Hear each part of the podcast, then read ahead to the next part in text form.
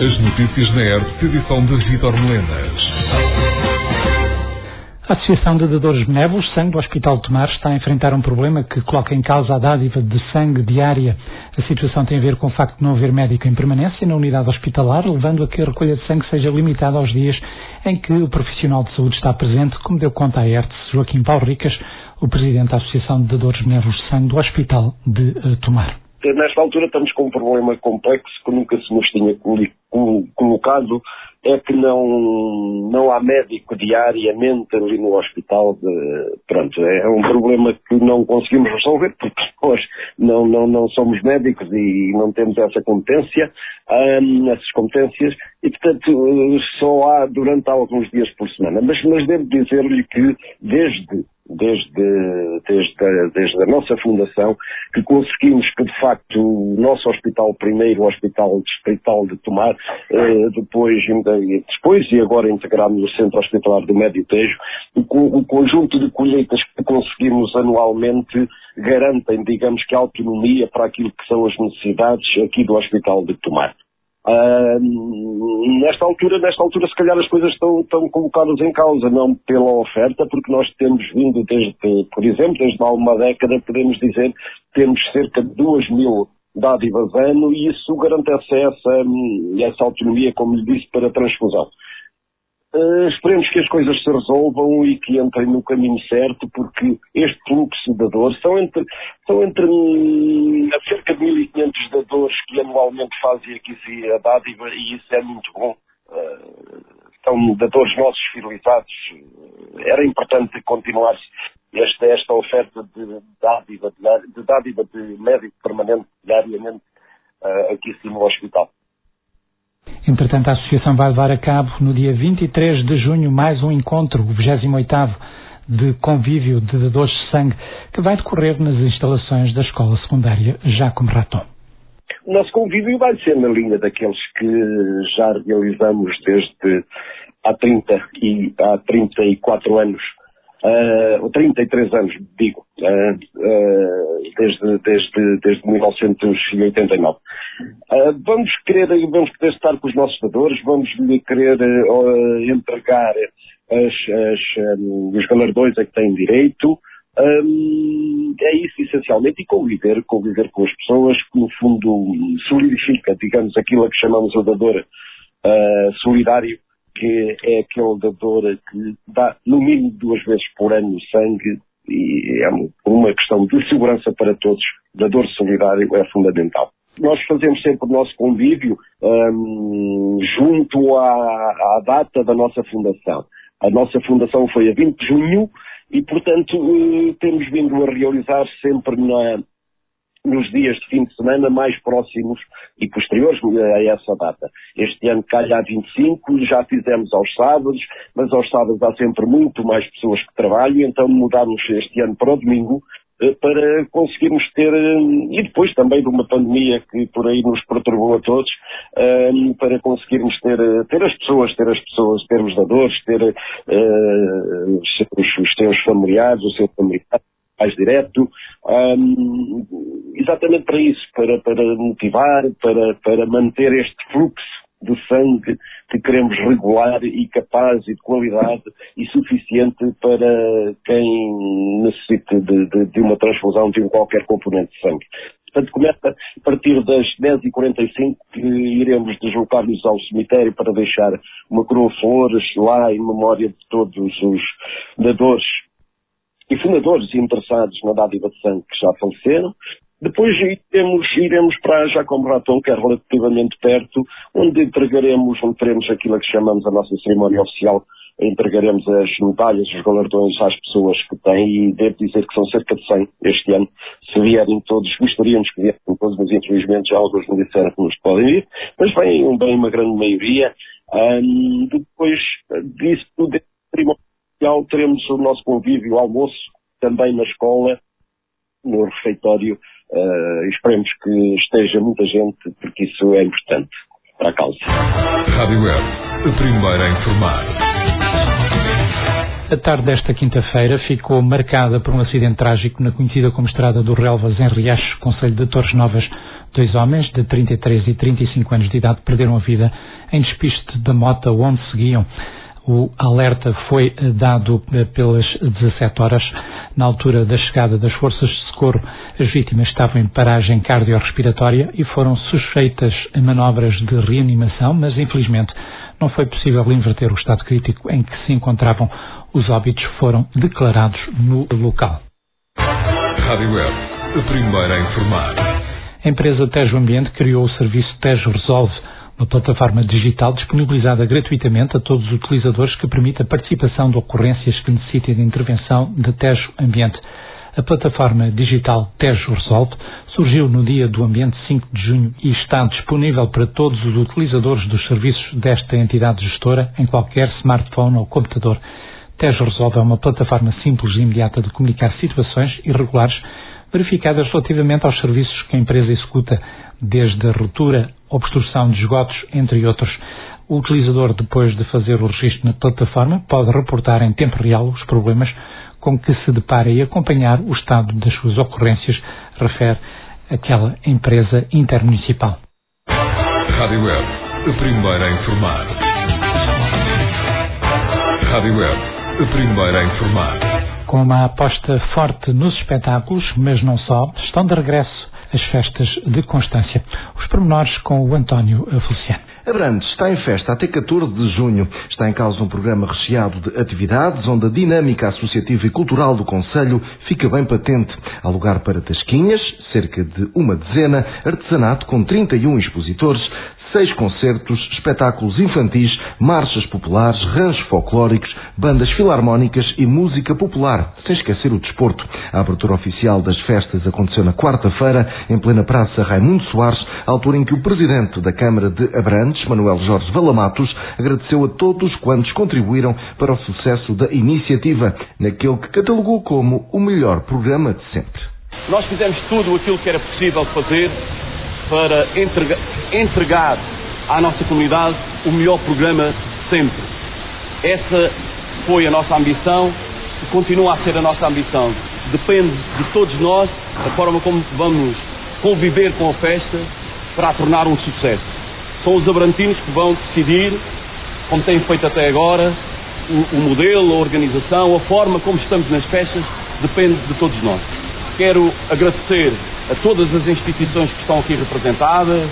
Uh, não vou falar de nomes porque estão muitas, mas sabem que tenho o maior respeito, ou, ou melhor, temos o maior respeito por todos e por isso agradeço muito a presença das, das, das, diferentes, das diferentes e dos diferentes ilustres que estão aqui connosco no arranque destas festas. Sou, somos todos um bocadinho fora da caixa do ponto de vista formal.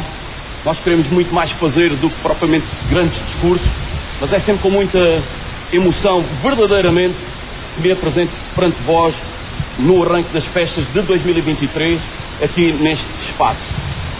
Aqui em frente à Câmara Municipal, ficou um bocadinho, um bocadinho angustiada com esta presença deste palco coberto, porque o Oscar não, não nos facilitou a vida, mas esperemos que as coisas possam correr bem também deste ponto de vista. E vão correr bem.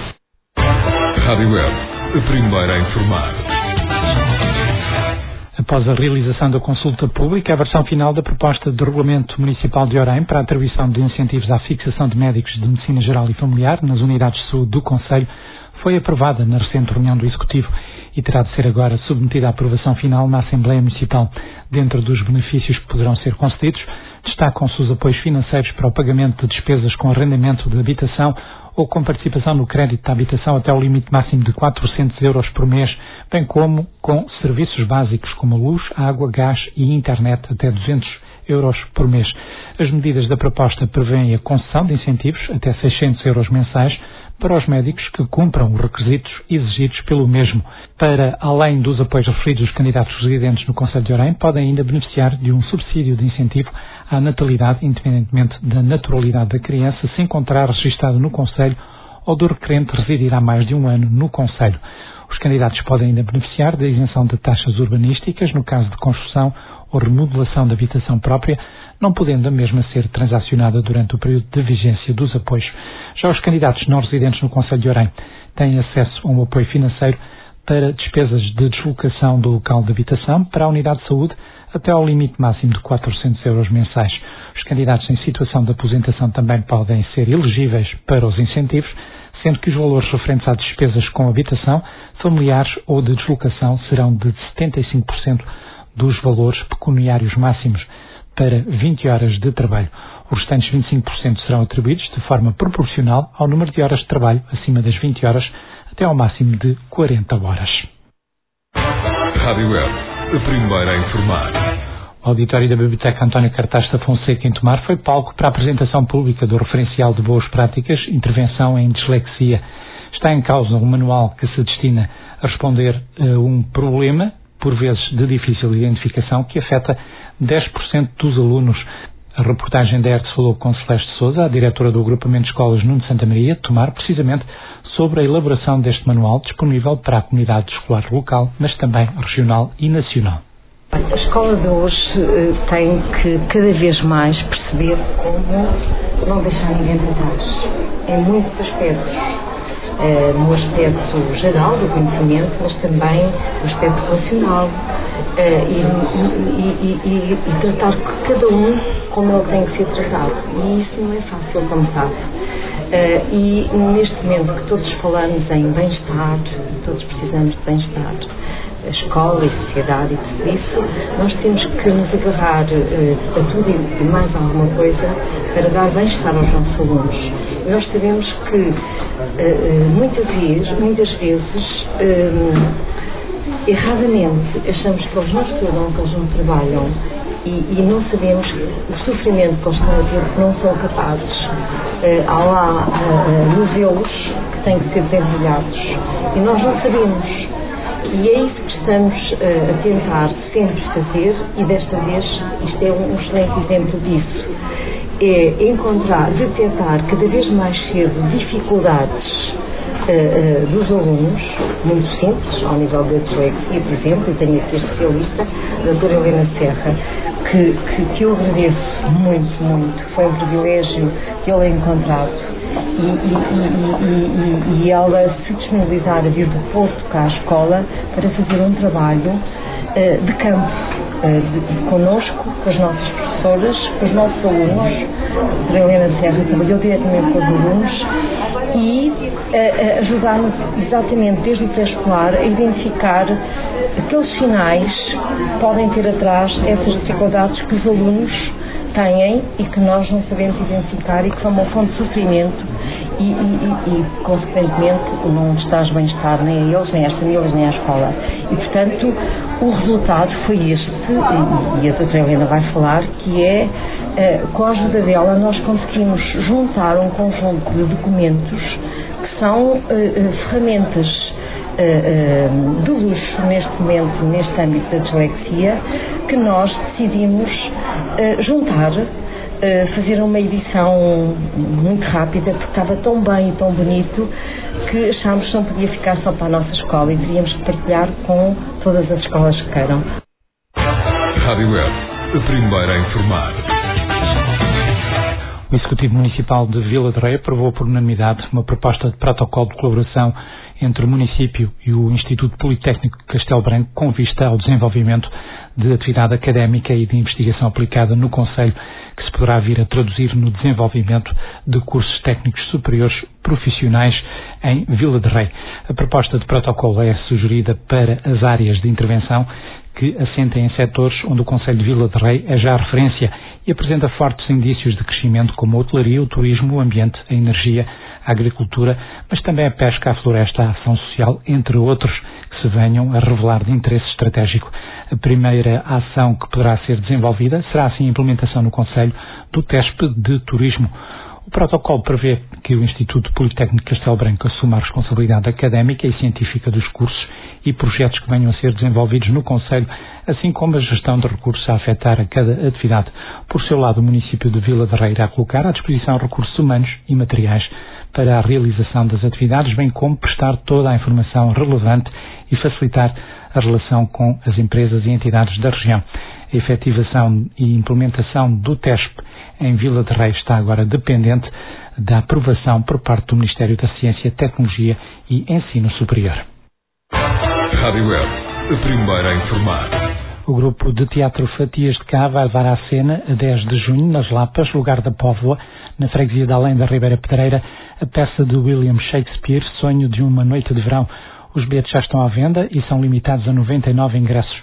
Como refere o Presidente da União de Freguesias, Jorge Graça, a iniciativa está a ser preparada com o envolvimento da Junta de Freguesia, que pretende também, assim, dar a conhecer esta zona do Conselho eh, de Tomar. É mais um evento a nível nacional um, que hum, a Junta está a preparar com o Grupo Fatias de Cá, em que vamos ter na, nas Lapas uh, a peça de teatro de Sonhos de uma Noite de Verão. Uh, e lá sai mais um evento que já vamos com dois meses de inscrições e que vamos e 70% das pessoas que estão confirmadas são de fora do Conselho. Temos de Lisboa, temos de Caldas da Rainha, temos da Figueira da Foz, ou seja, está, está a ter bastante receptividade por parte das pessoas que acompanham o Grupo Fatias de Cá, um, a virem até às Lapas, conhecerem, todas elas fora do Conselho não sabem onde sequer onde isto fica, terão que vir por GPS, mas será uma mais-valia também para virem conhecer a magnífica zona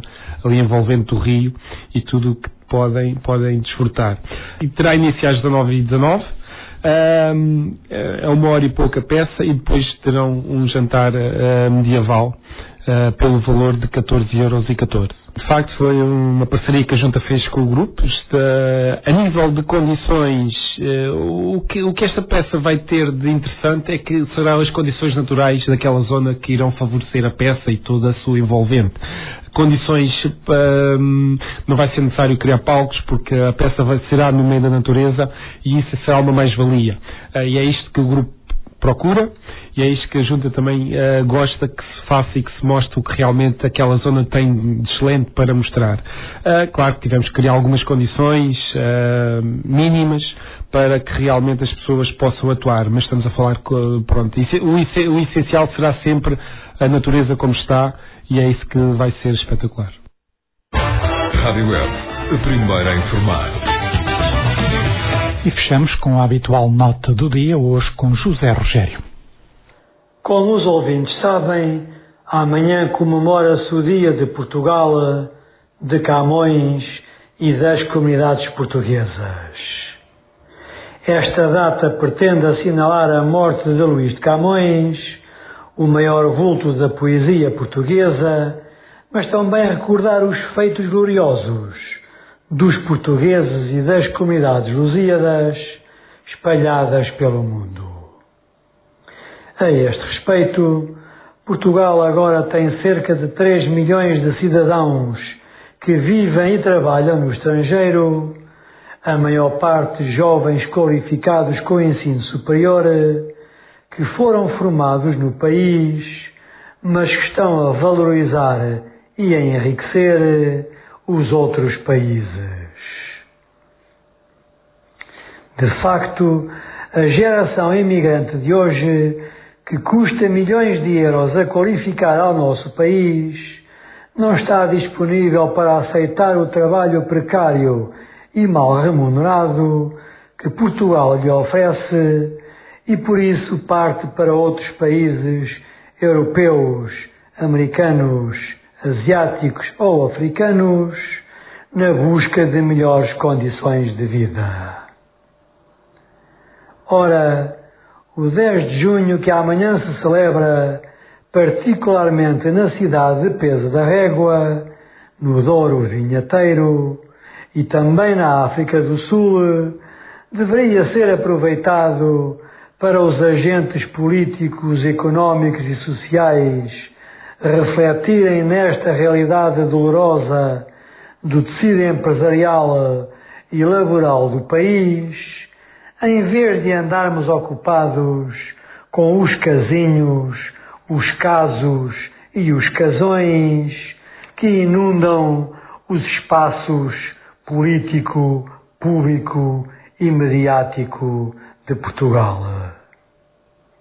De igual modo, no Médio Tejo e em Tomar, também devíamos aproveitar esta efeméride para refletir e discutir os problemas económicos, empresariais, laborais e sociais da região e do Conselho, em vez de andarmos absorvidos com as festas e as festinhas que nos consomem muitas energias e recursos e também largos milhares de euros. E é tudo, assim fechamos. Ficamos então por aqui. Fique bem, fique com a arte. Estas e outras notícias em radioerte.pt